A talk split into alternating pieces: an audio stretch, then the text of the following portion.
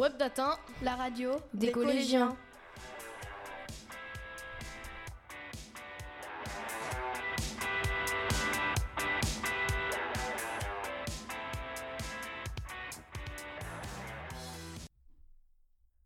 Bonjour chers auditeurs, bienvenue sur Web Datin, la radio des collégiens.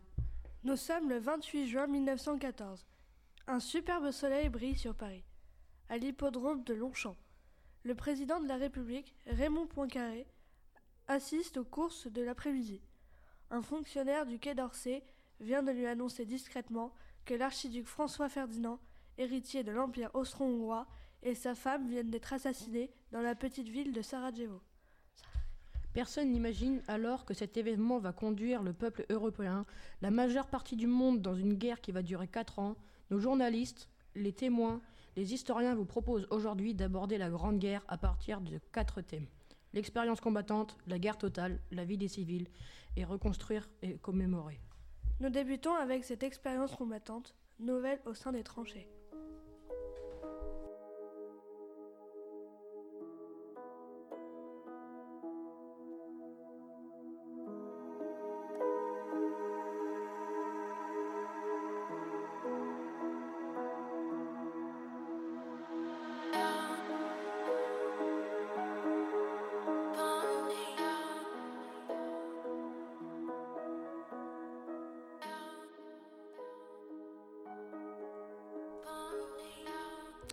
Eh bien, bonjour et bienvenue dans notre émission La vie des poilus. Et aujourd'hui, notre reporter s'est téléporté en 1915, en plein dans la Première Guerre mondiale, à Verdun, dans les tranchées. Et oui, bonjour à toutes et à tous, j'espère que vous allez bien. Je suis au front, dans les tranchées, les soldats sont à la fois stressés et concentrés. Ils s'apprêtent à monter à l'assaut, ils mettent leurs baïonnettes et leurs canons. Un moment de tension extrême en effet. Est-ce quotidien? Effectivement, tous les jours ici, ce sont des milliers de soldats qui risquent leur vie dans des conditions très difficiles. Le froid, la boue, les rats, la mort, le manque d'hygiène, de nourriture. Quel courage Pouvez-vous décrire à nos auditeurs ce que vous voyez? Les tranchées sont boueuses, l'odeur est nauséabonde, il y a des cadavres partout, des gens haineux ou terrifiés.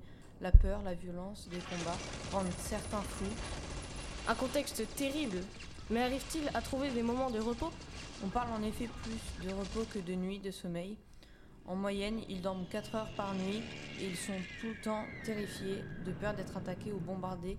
Ils dorment dans la boue, l'inconfort les empêche de se reposer, les rats, la boue, ils sont là de tout ça. Non seulement ils ne dorment pas beaucoup, mais en plus ils le font dans un inconfort extrême.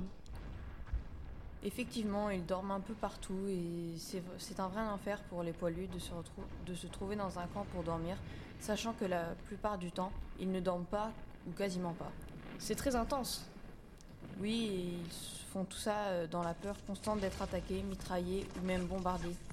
Ils suscitent l'admiration. Quel courage Oui, pour eux, les nuits et les journées sont interminables. Ils n'en peuvent plus de perdre leurs camarades au combat. Le confort et le sentiment de propreté leur manquent. Ils dépriment et deviennent fous grâce à ce stress permanent, l'inutilité des assauts, la présence de la mort. Et vu comme c'est parti, la guerre risque de durer encore longtemps. Effectivement, ce qui démotive encore plus les soldats. Leur famille leur manque sûrement. Oui, même s'ils leur écrivent régulièrement, ça leur manque beaucoup. Leurs conditions de vie sont vraiment difficiles. Et vous, Charles, qu'avez-vous trouvé de votre côté?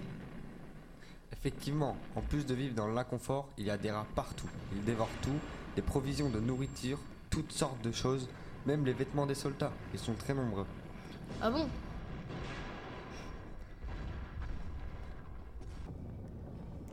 Selon les médias, les soldats s'en sortent plutôt bien. Oui, mais ils nous ont menti. Car ici, les poilus sont, sont traumatisés après chaque retour du front. Ils sont épuisés, certains sont anéantis. Et cela a des conséquences dommageables. Oui, bien sûr, la folie rejoint les tranchées et certaines deviennent même des machines à tuer et perdent leur identité. Waouh Et sont-ils soignés? Ils sont envoyés en asile et la plupart ne donnent pas de nouvelles et sont oubliés. C'est terrible. Effectivement, mais heureusement qu'ils sont ils ont des occupations qui leur permettent de résister. Des occupations? Mais ça ne résout pas tout. Oui.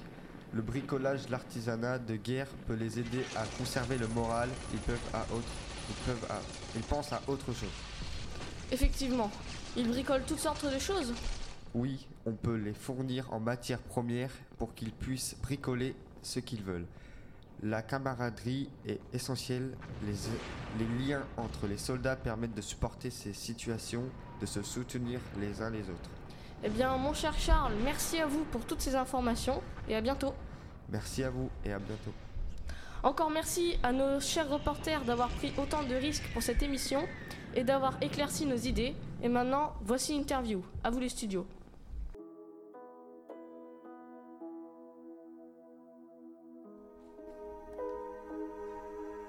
Bonjour à toutes et à tous. Nous continuons de vous parler de l'expérience combattante, plus précisément de la violence des combats, de la médecine de la guerre et de ses conséquences. Bonjour, vous êtes un poilu de la guerre mondiale, de la Première Guerre mondiale, et j'aimerais vous interroger sur le sujet. Bonjour, je m'appelle Robert Nils et je suis prêt à répondre à toutes vos questions. Dans quelles conditions vivez-vous à la guerre? Nous vivons dans la violence. Lors des attaques, voir tous ses camarades mourir du fait d'un déluge d'acier, transpercés par des obus ou des baïonnettes, pulvérisés par des grenades. Même lorsque l'ennemi n'attaque pas, des hommes meurent de maladie, de faim, ou se font tuer car ils deviennent fous et ne répondent plus aux ordres. Vous avez réussi à survivre ces horreurs. Comment avez-vous réussi à vous présent- à préserver dans ces situations?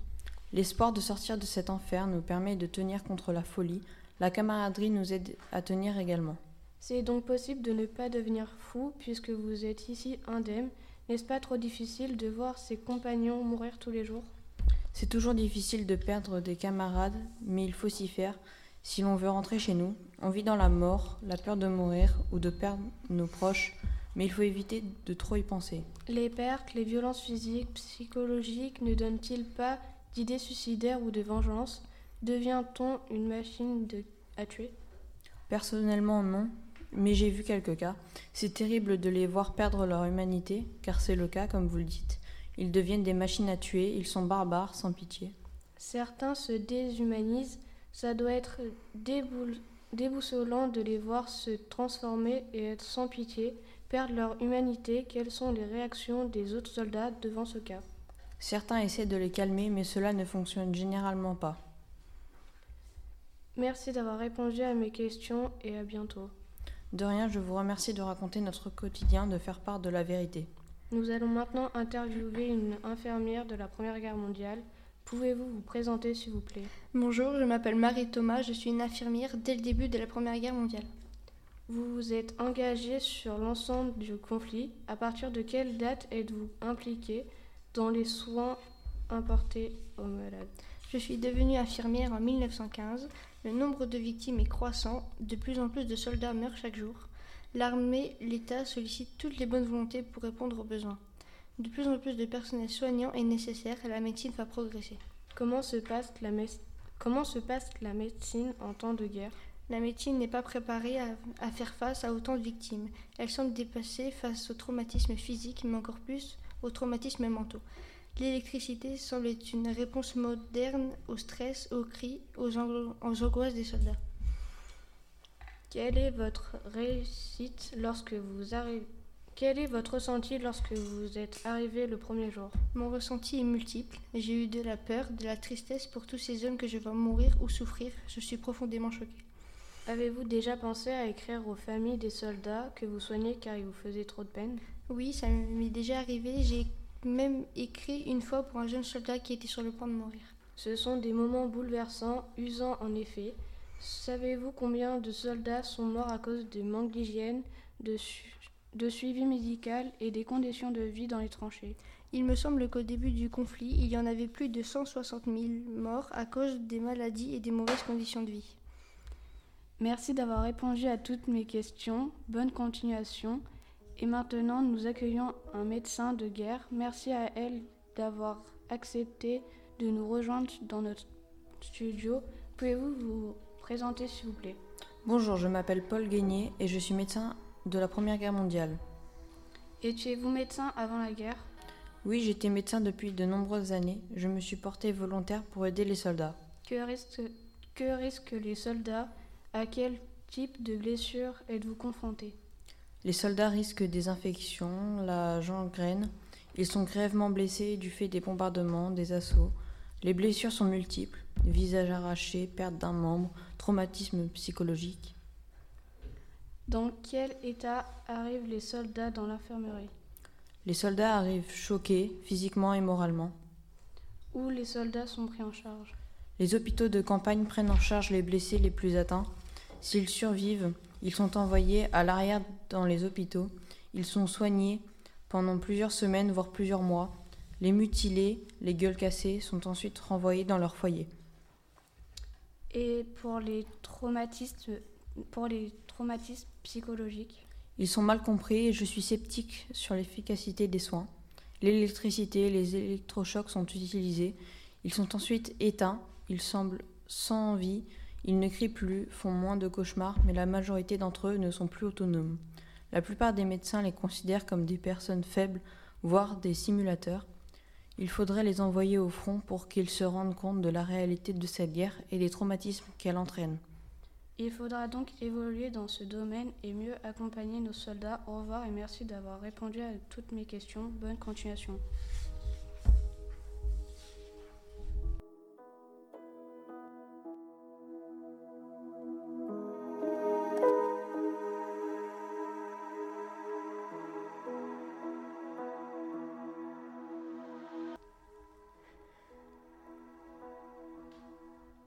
La guerre des tranchées est un déchaînement de violence. De la mer du Nord à la frontière suisse, les combattants sont enterrés de 1915 à fin 1917. Ils doivent s'adapter à ces difficiles conditions de vie, mais aussi au combat. Le nombre de morts, de disparus, de blessés, de prisonniers ne cesse d'augmenter. Toutes les forces des États sont mises en service de la guerre. Celles-ci deviennent totales. C'est le sujet que nous, que nous allons aborder maintenant.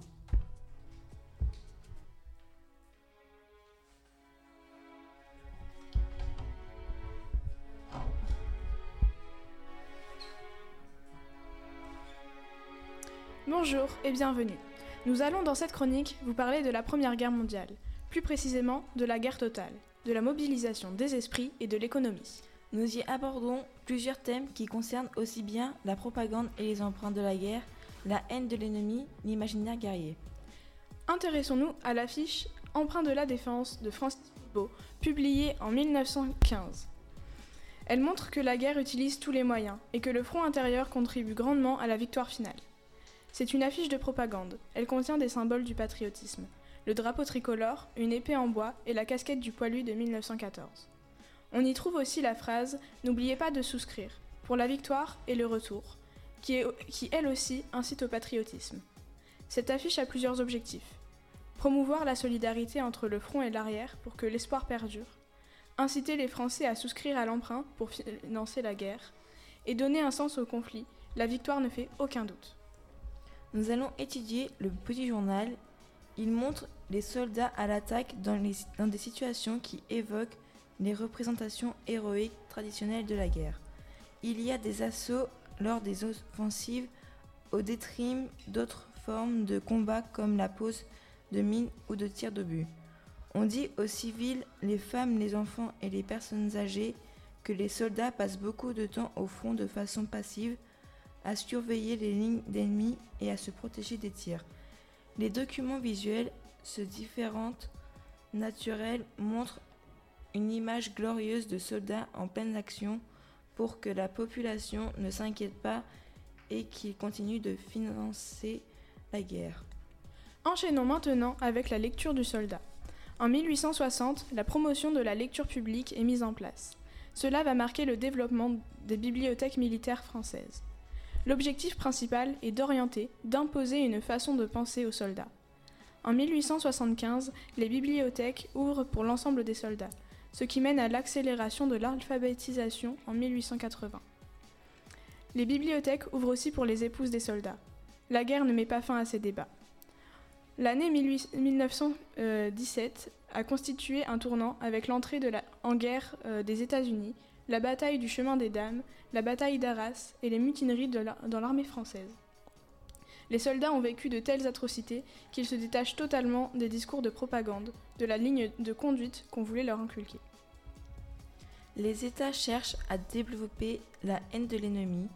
Elle existe surtout dans la presse, dans les chansons, mais aussi dans les caricatures. La presse montre les Allemands comme des monstres, le but étant de dévaloriser l'ennemi.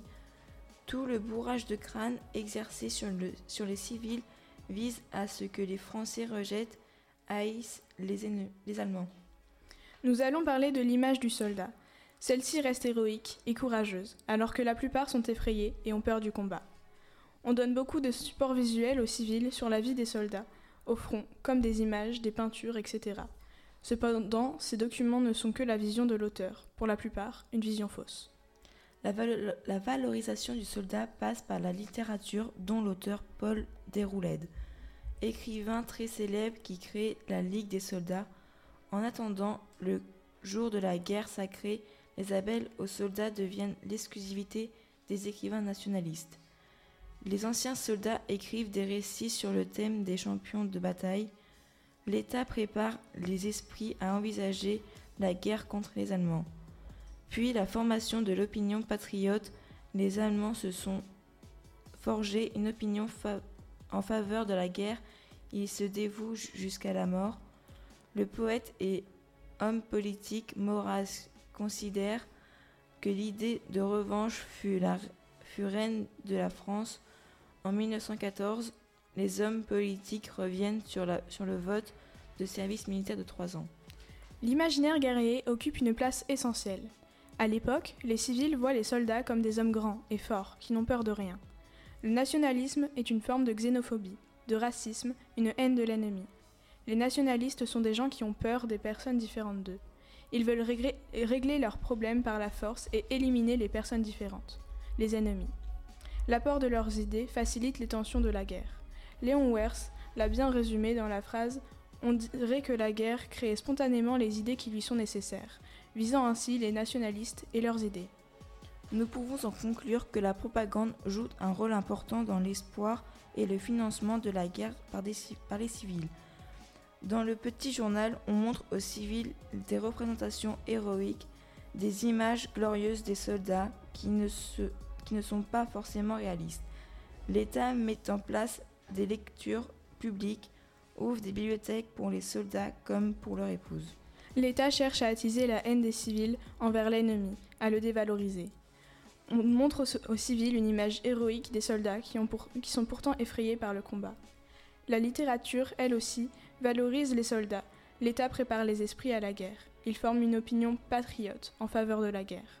Le nationalisme déclenche la guerre. L'apport des idées nationalistes facilite les tensions de la guerre.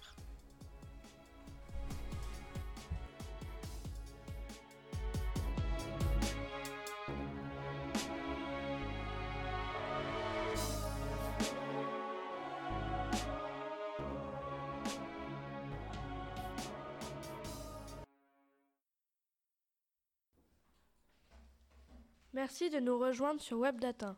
Nous avons la chance d'accueillir aujourd'hui un journaliste français. Bonjour monsieur, je vous remercie de votre présence. Je vous laisse vous présenter. Bonjour, euh, merci pour votre invitation. Je suis Jean Moulin, j'exerce le métier de journaliste français et j'ai 52 ans. Je précise que vous avez vécu la Première Guerre mondiale en tant que civil, du fait de votre âge. Vous n'avez pas, vous n'avez pas combattu, mais vous avez repris votre ancienne profession. Pouvez-nous nous, nous expliquer comment se manifeste la propagande durant la guerre? C'est une sorte de bourrage de crâne qui se matérialise par des affiches et des, affiches et des phrases comme euh, N'oubliez pas de souscrire pour la victoire, Votre or finance la victoire. Ces affiches euh, et ces phrases ont pour but euh, d'inciter au patriotisme et de promouvoir la solidarité entre le front et l'arrière. Ceci est donc pour but d'obliger les habitants à faire des dons d'argent et de matériel. La propagande concerne donc les emprunts. Oui, euh, les emprunts, surtout sur les entreprises. On passe d'une industrie civile à une industrie militaire, avec une un formidable accroissement des productions industrielles. Une réorientation vers la guerre avec des canons, des munitions et des innovations. On parle de la Première Guerre mondiale comme la première guerre industrielle et celle des premières réquisitions agricoles. D'accord. L'État demande un gros effort aux civils au niveau économique, mais aussi au niveau matériel et au niveau politique. Au niveau politique, euh, toutes les élections sont suspendues le temps de la guerre. Les dirigeants politiques mettent en parallèle mettent en parenthèse leurs, leurs oppositions. C'est l'union sacrée. Donc les civils n'ont pas à se soucier de la politique. Les civils n'ont plus besoin de sortir pour les élections En parlant de sortir, dans, co- dans comment cette guerre affecte les domaines sociaux? Dans le domaine social, les hommes sur le front, y compris les civils, sont mis à contribution en tant que manœuvre. Les femmes, notamment au champ, dans les usines appelées les munitionnettes. Des, for- des efforts financiers et patriotiques sont demandés. À propos du domaine social, dans quelles conditions vivent les civils? Les civils vivent très mal. Les des villages entiers ont déjà totalement disparu et leurs habitants vivent dans les ruines de leurs maisons ou dans des abris de fortune. Mais c'est horrible Mais qui bombarde les villages Ce sont les ennemis ou les alliés Ce sont évidemment les Allemands qui pillent, incendient les, visa- les villages, bombardent les villes sans défense et font beaucoup de victimes civiles. Ce sont donc à cause d'eux que des centaines de villages ont été détruits et les maisons pillées et brûlées pour avoir des vivres. Vous parlez de victimes. Comment vivent les orphelins de guerre? Qui sont aussi les enfants de victimes? Dès, le pre- dès les premiers mois du conflit, la société civile se mobilise pour les secourir. Des structures d'accueil se créent sur tout le territoire et en cette année 1917, elles sont relayées par l'État. Une politique unique en Europe. D'accord. Merci d'avoir répondu à, à mes questions. Bonne journée. Merci, bonne journée à vous aussi.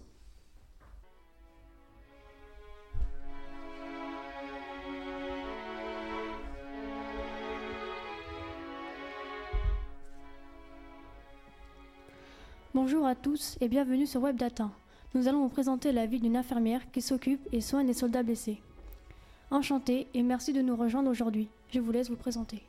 Bonjour, je m'appelle Marie Collin, je suis infirmière aux côtés des soldats depuis mai 1915 et je m'occupe des soins suite à diverses blessures ainsi que tous leurs autres problèmes de santé. Pour commencer, pouvez-vous nous faire part de votre réaction quand on vous a recruté comme infirmière? J'ai été surprise, je ne m'attendais pas à une telle demande. J'ai remplacé mon père et mes frères partis au front à la ferme. Je m'occupais des champs, des animaux que nous, on nous a laissés. Comme les hôpitaux étaient surchargés, le gouvernement a demandé aux femmes disponibles de se présenter pour le poste d'infirmière. J'ai bénéficié d'une formation, je ne m'attendais pas à vivre une telle situation. Vous avez donc été surprise. Quand vous voyez tous ces hommes blessés et traumatisés, quelles sont vos pensées? Je m'inquiète pour ces hommes. Je leur en suis très reconnaissante de donner leur vie pour sauver celle des autres. Les blessures des poilus makers, les éclats d'obus causent des, do- des dé- des dé- dommages terribles. Certains n'ont plus qu'une moitié de visage. On les appelle les gueules cassées, termes qui reflètent malheureusement la réalité. Il vous en faut du courage pour supporter toutes ces horreurs. Pouvez-vous nous décrire l'endroit dans lequel vous travaillez ainsi que vos collègues? Vous entendez les gémissements de tous ces hommes qui souffrent, les cris ou les hurlements de ceux qui revivent les assauts, les bombardements. C'est aussi la chaleur insupportable, le froid terrible, l'humidité, la luminosité inexistante et l'odeur du sang, de transpiration, de mort. Les conditions de travail sont compliquées. Nous saluons votre courage, votre dévouement. Comment sont les soldats? Contrairement à ce que dit la propagande, les soldats ne sont pas des hommes grands, forts, qui n'ont peur de rien. Quand ils sont admis, ils ont peur, ont peur du bruit. Ils ont parfois le dégoût d'eux-mêmes. Il doit faire peine à voir. Quelle vision les soldats ont de vous? Ils sont soulagés d'arriver auprès des anges blancs, c'est comme ça que les soldats nous surnomment. Du fait du réconfort et des soins que nous leur apportons, ils nous voient comme des héroïnes de la guerre. C'est un joli nom, les anges blancs. Comment désignent-ils les ennemis? Les patients passent leur temps à les décrire comme des enfants du diable. Ils pensent à les exterminer et veulent absolument se consacrer à la guerre pour pouvoir affirmer l'image d'hommes forts et invincibles. On peut voir certains nationalismes qui évoluent lorsqu'ils se rendent compte que leurs ennemis sont des hommes comme les autres. Vous parlez de nationalisme. Pouvez-vous nous expliquer ce que c'est à nos auditeurs? Le na- nationaliste est une forme de xénophobie, c'est du racisme envers les autres, les étrangers. Cela devient souvent de la haine de l'ennemi. C'est une chose vraiment injuste. Merci d'avoir répondu à toutes nos questions et d'avoir été présente aujourd'hui. Je vous souhaite une bonne continuation et un bon rétablissement à vous et à tous ces soldats qui se battent pour la patrie. Merci de nous avoir écoutés. Nous vous souhaitons une bonne journée.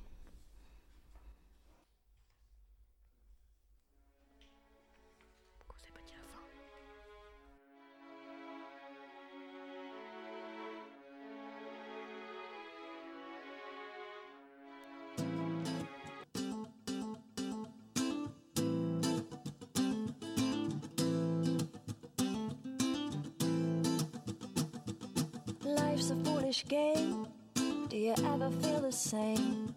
Well, maybe we could change, turn the ship another way. Feel it in the darkness, We're sailing right into those jagged cliffs. Yeah. Some say we've always been insane. Hey, life's a foolish game. Simple equation an enclosed system. Natural world gone missing. Plus all our CO2 emissions equals degradation. Waste and shifts and mass extinctions. Oh no. But maybe we can change. We sure can't stay the same. Cause life's a foolish, foolish game.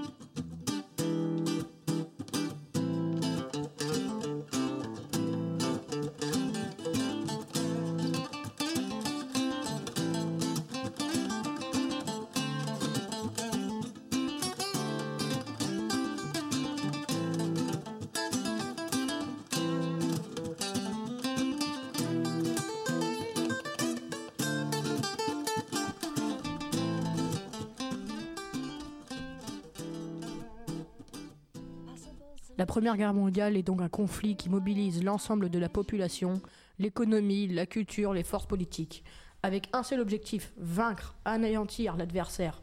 Mais que, vivent les civils durant la guerre? Quel est leur quotidien? Quelles difficultés rencontrent-ils? C'est le thème de cette partie. Bonjour et bienvenue à tous. Je suis très heureux de vous retrouver dans l'actualité de ce jeudi. La vie des civils pendant la guerre. Qu'ont-ils vécu? Pourquoi et comment ont-ils vécu? Tout vous sera expliqué d'ici un instant par Véronique Lamy. Bonjour, je suis également heureuse de vous retrouver pour parler et débattre de la Première Guerre mondiale. Nous allons aujourd'hui vous raconter l'histoire et la vie des civils durant cette longue période de conflit. Pendant la guerre, les combats ne concernaient pas uniquement les soldats. Les femmes et les enfants étaient aussi fortement touchés par les combats. Et oui, combattantes, secouristes, munitionnettes, les femmes étaient sur tous les fronts pendant la Grande Guerre de 14-18. Elles remplacent les hommes devenus soldats au front. Elles travaillent dans les usines, les champs, les administrations, les hôpitaux. Mais l'armistice ne signa pas la fin de la guerre. Un autre combat commençait, le combat des infirmières. Témoins de l'immense souffrance des soldats, des infirmières admirables que l'histoire n'a pas forcément retenues. Fort heureusement, les femmes gagneront leur émancipation à l'occasion de ce conflit. Parlons également des enfants. Ils sont témoins de la guerre et l'ont vécu. L'expression physique des souffrances de la guerre, les conséquences de la mobilisation des hommes sur la vie familiale, la séparation, le deuil, l'absence. Les enfants en guerre témoignent au quotidien de traits communs, comme des situations moins banales, à travers des expériences du conflit, qui varient également selon la géographie, le sexe ou l'âge. Durant la guerre, les biens des civils ont été réquisitionnés chevaux, usines, récoltes, etc. L'économie tout entière se met progressivement au service de la guerre, d'autant plus qu'en France, les départements du Nord sont occupés par les Allemands.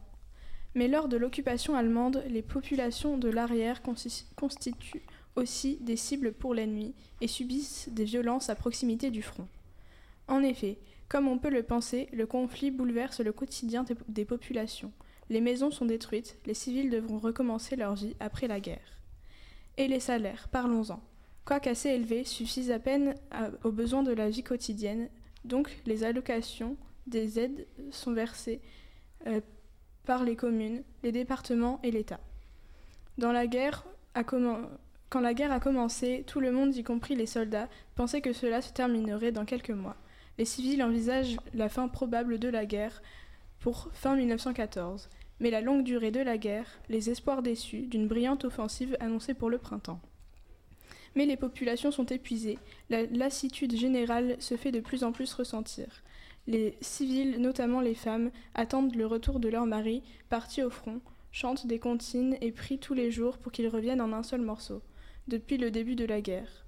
Les familles sont informées de nouvelles du front par leurs maris, frères, pères, oncles, etc. Certains civils sont prisonniers chargés de travailler pour l'occupant afin d'assurer le ravitaillement de l'arrière et des troupes allemandes sur le front. Ces civils travaillent notamment dans les champs, ou tout du moins les champs restés en état d'être cultivés. Mais l'étude des civils fut relayée au second plan durant les, des décennies, masqués par les exploits héroïques des poilus et les batailles au nom que l'on entend retentir encore aujourd'hui. Pourtant, certains chercheurs ne portèrent leurs recherches sur cette catégorie de Français ayant vécu la Grande Guerre que depuis quelques années. La marque laissée dans les mémoires individuelles et la marque laissée dans les mémoires collectives par l'expérience du bombardement des lieux de vie des civils et singulièrement de ces lieux centraux, matériellement et imaginairement que sont les villes, est en effet particulièrement forte. Pendant la Grande Guerre, le passage à la guerre de position tend à limiter le débordement sur les civils de la violence des combats, mais là aussi la radicalisation de l'activité guerrière induit une porosité croissante, comme en témoignent l'intensité et la nature des dommages subis par l'arrière-front. Dans les territoires occupés, le département le plus touché par l'occupation est l'Ardenne, occupé sans arrêt pendant quatre ans, subissant exactions, punitions et crimes des Allemands. Les civils prisonniers sont chargés euh, de travailler pour les Allemands, afin d'assurer le ravitaillement des troupes à l'arrière et des troupes allemandes sur le front. Les, civils travaillent notamment sur les champs, ou tout du moins les champs encore exploitables. La plupart des départements du nord-est de la France sont placés en zone rouge, à la fin de la guerre, symbolisant la présence de zones dangereuses. L'occupation est marquée par la mise en les civils travaillent notamment dans les champs, ou tout du moins les champs encore exploitables. La plupart des, départements du nord-est de la France sont placés en zone rouge à la fin de la guerre, symbolisant la présence de zones dangereuses par le fait des mines, des obus. L'occupation est, marquée par la mise en place d'un commandanture, euh, c'est-à-dire services et locaux d'un commandant d'armes allemand.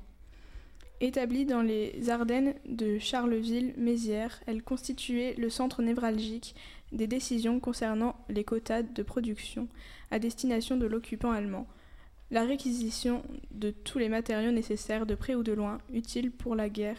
De nombreux civils sont notamment envoyés en déportation dans les camps de concentration, desquels beaucoup, ne reviennent jamais, euh, du fait des privations et des conditions de vie vraiment difficiles. D'autres civils, en revanche, réussissent à fuir dans les départements épargnés par les bombardements et l'occupation allemande. Des familles entières partent pour retrouver leurs proches dans le sud de la France, départ pris en charge par l'État. Certaines de ces familles, durant la Grande Guerre, euh, ne, revinrent jamais euh, dans leur pays natal. Psychologiquement, la guerre est aussi très difficile pour les civils. Le mari parti au front hante les esprits des femmes et des enfants. L'attente de nouvelles ou du retour du mari se transforma souvent en deuil à l'annonce de la mort du soldat. La peur, l'angoisse font partie intégrante de la vie des civils pendant la guerre, dans le cas des civils éloignés du front. La dévotion générale est notablement multipliée. On imagine Dieu aux côtés des poilus sur le front. Dieu est de votre côté, entend-on. Les Français à l'arrière rendent hommage à Jeanne d'Arc, qu'ils représentent habillée en bleu de l'armée française. En définitive, les civils durant la guerre, qu'ils vivent près du front ou loin, sous l'occupation allemande ou pas, les civils ont vécu la souffrance de la guerre tout autant que les soldats, qu'ils soient du domaine financier, social ou psychologique. Tous ont vécu les dures souffrances de la guerre.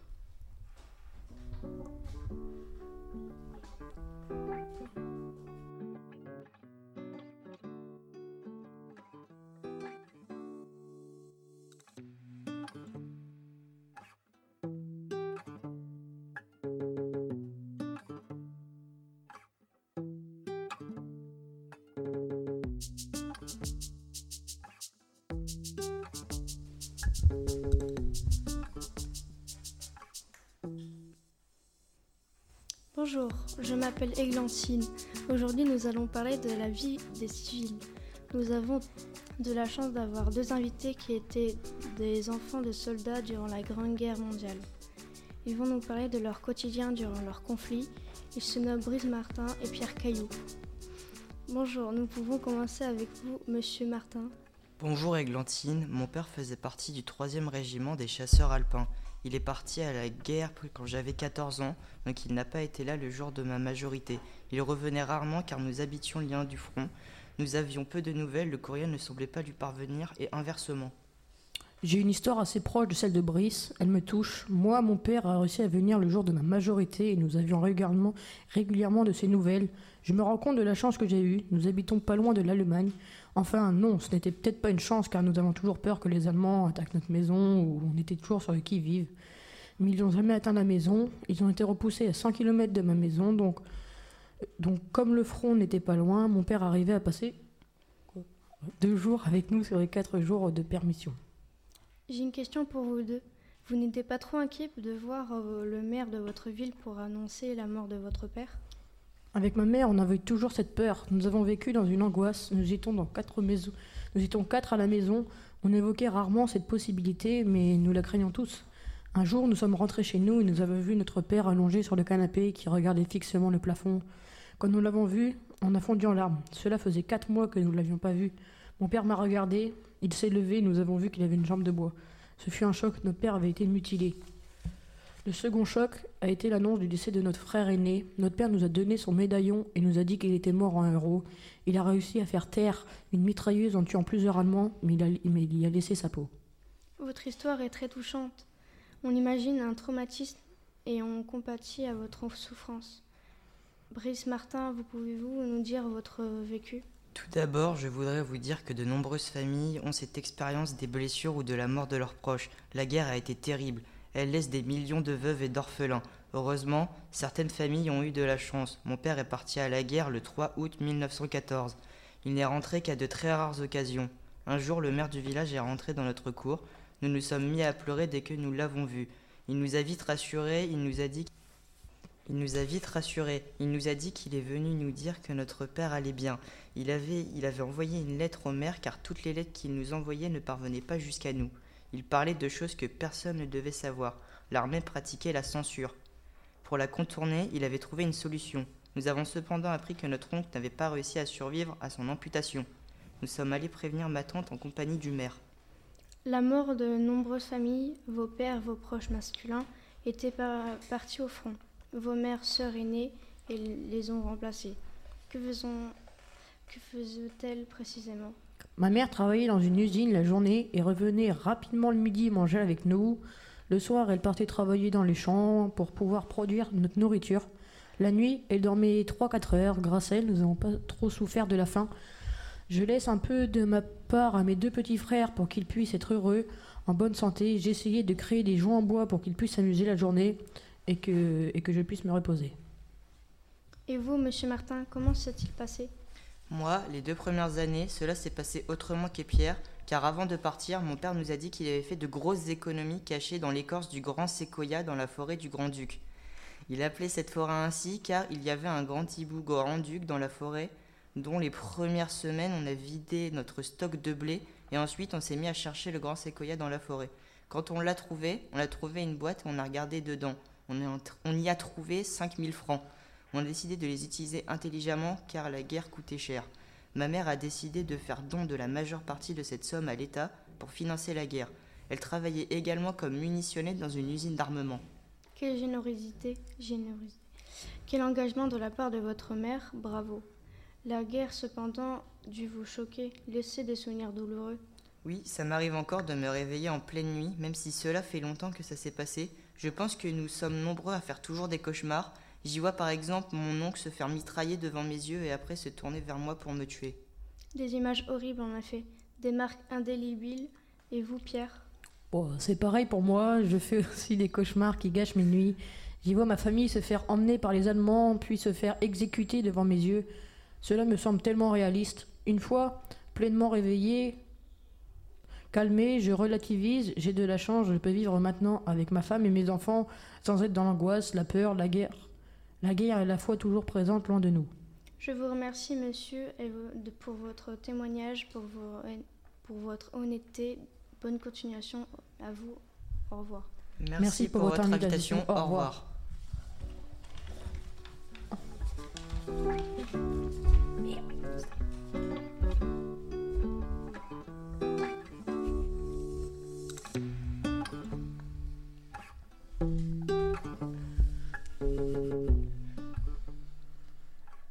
Dans le contexte d'une guerre, on oublie parfois les civils. Ils sont cependant mobilisés, impliqués.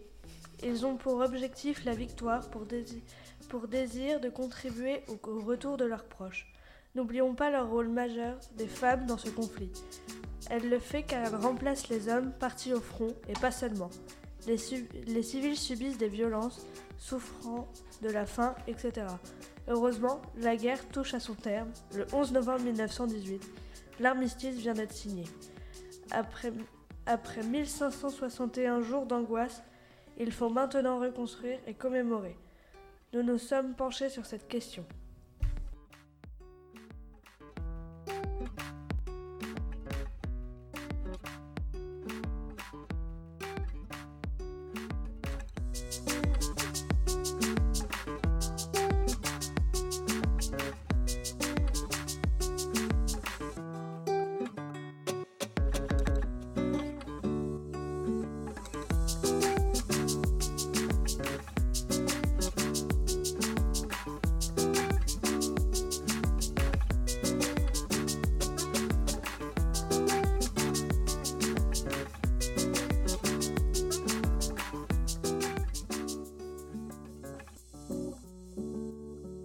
Là, nous allons vous parler d'un soldat de la guerre 14-18 et de Marie, une historienne de la reconstitution des monuments aux morts. Bonjour Marie, pouvez-vous nous expliquer à quoi sert le monument aux morts? Eh bien, les monuments aux morts sont là pour honorer nos soldats français et nos enfants morts pour la France lors de la guerre, où il y a eu près d'un million de morts. Nous ne pouvons pas oublier ces quatre années de souffrance. Monsieur André, avez-vous eu des camarades pendant la guerre, n'est-ce pas? Oui, effectivement, les amis sont importants dans ces périodes, mais j'en ai perdu beaucoup.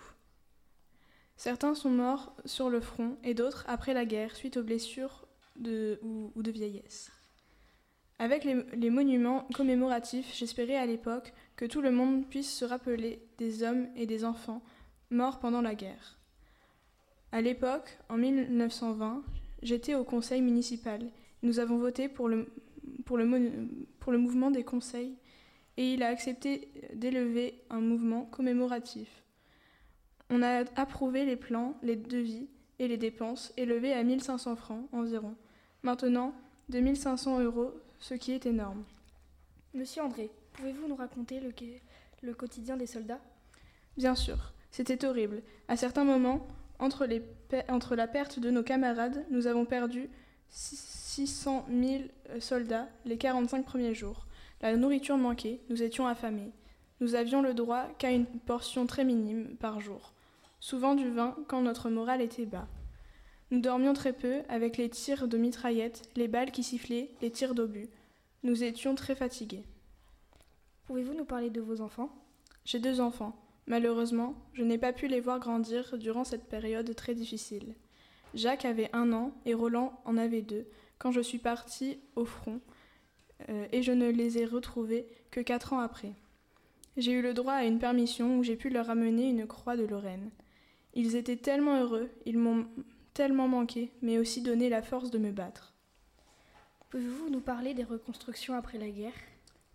La reconstruction des bâtiments est, est beaucoup plus simple que la reconstruction mentale. Qu'entendez-vous par reconstruction mentale? C'était très difficile pour nous. Euh, nous avons vu des choses horribles suite à la guerre. Les morts, les tueries, les conditions de vie des tranchées, etc. Je suis désolée pour vous. À cause de la guerre, de nombreux bâtiments, les ponts, les maisons, les routes ont été détruites. Mais il a fallu environ 15 ans pour reconstruire une partie de ces bâtiments.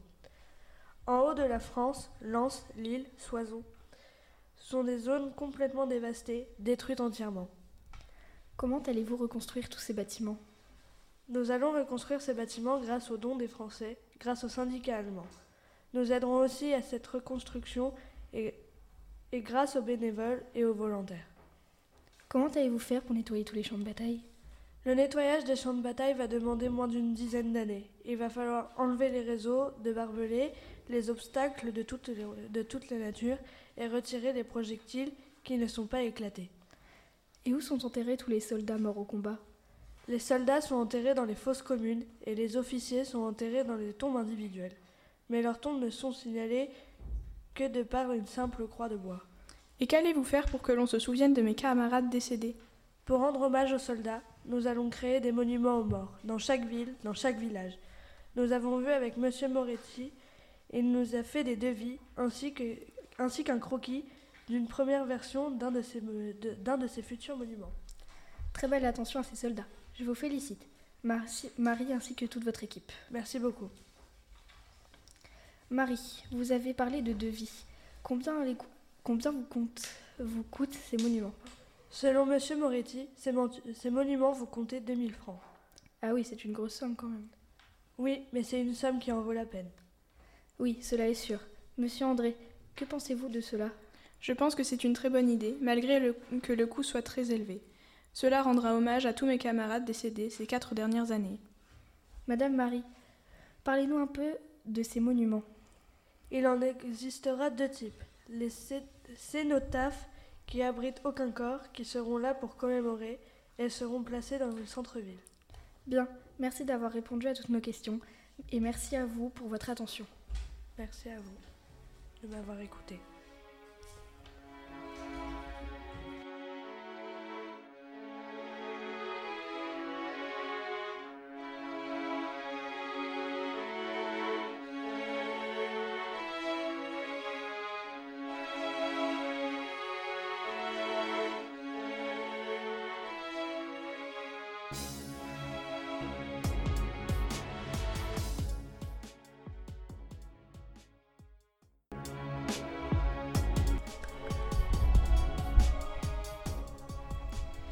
Bonjour mesdames et messieurs. Dans le reportage d'aujourd'hui, nous allons à la rencontre d'un soldat français.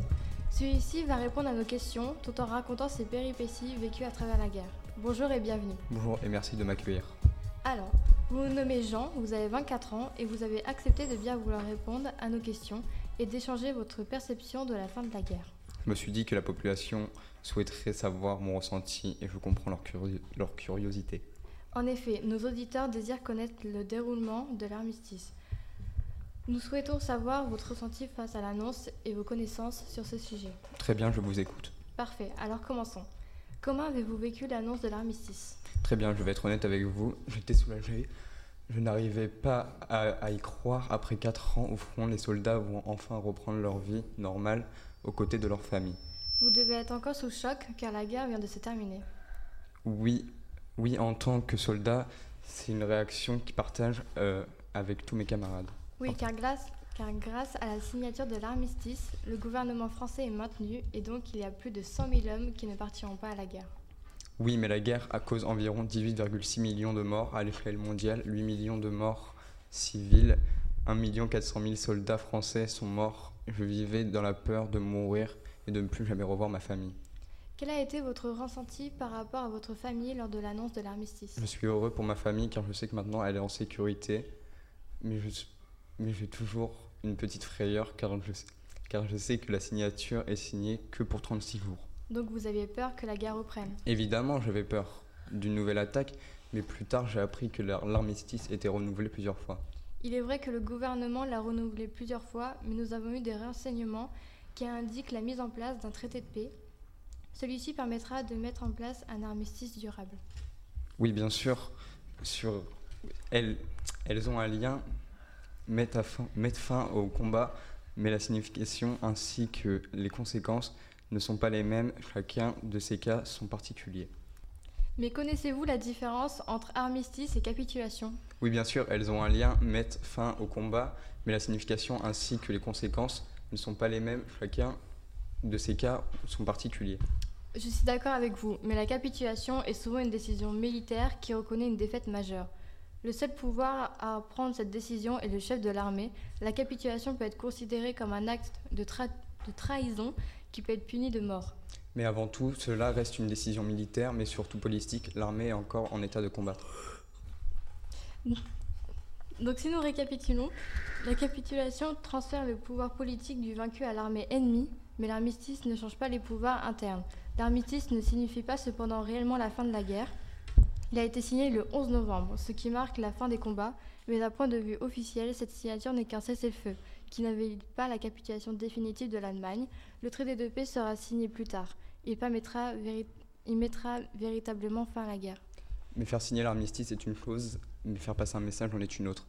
L'armistice a été signé entre 5h et 6h du matin, mais nous avons reçu la nouvelle aux alentours de 11h. Pendant, euh, pendant cette dernière matinée de guerre, il y a eu environ 11 000 morts ou blessés parmi les soldats qui auraient pu être sauvés. Mais savez-vous où la signature a été effectuée? Oui, dans un wagon resto- restaurant, à la demande de l'état-major français. C'était un endroit sûr, à l'abri des regards, mais surtout des journalistes ainsi des, des photographes. Exactement. C'est donc pour cela que le 11 novembre 1918, à 2h du matin, qu'une ultime séance est organisée dans le train français. Et trois heures plus tard, l'armistice y est signé dans ce wagon-restaurant. Bon, eh bien, je pense que nous avons fait le tour du sujet. Encore merci d'avoir accepté notre invitation, en espérant que les prochaines années se passeront bien, que la reconstruction de notre pays sera rapide. Cela, c'était un plaisir de partager ce, ce sujet avec vous. Merci de m'avoir invité. Au revoir.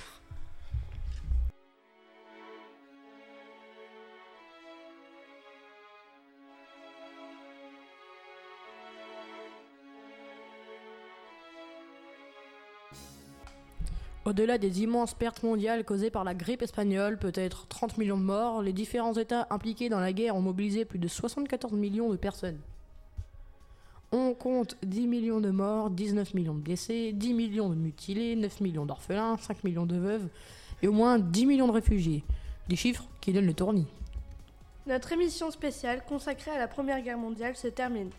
Nous remercions nos témoins, nos historiens et bien sûr nos journalistes. Merci à vous, chères auditrices, auditeurs, pour votre fidélité et à bientôt sur Webdata, la radio des collégiens.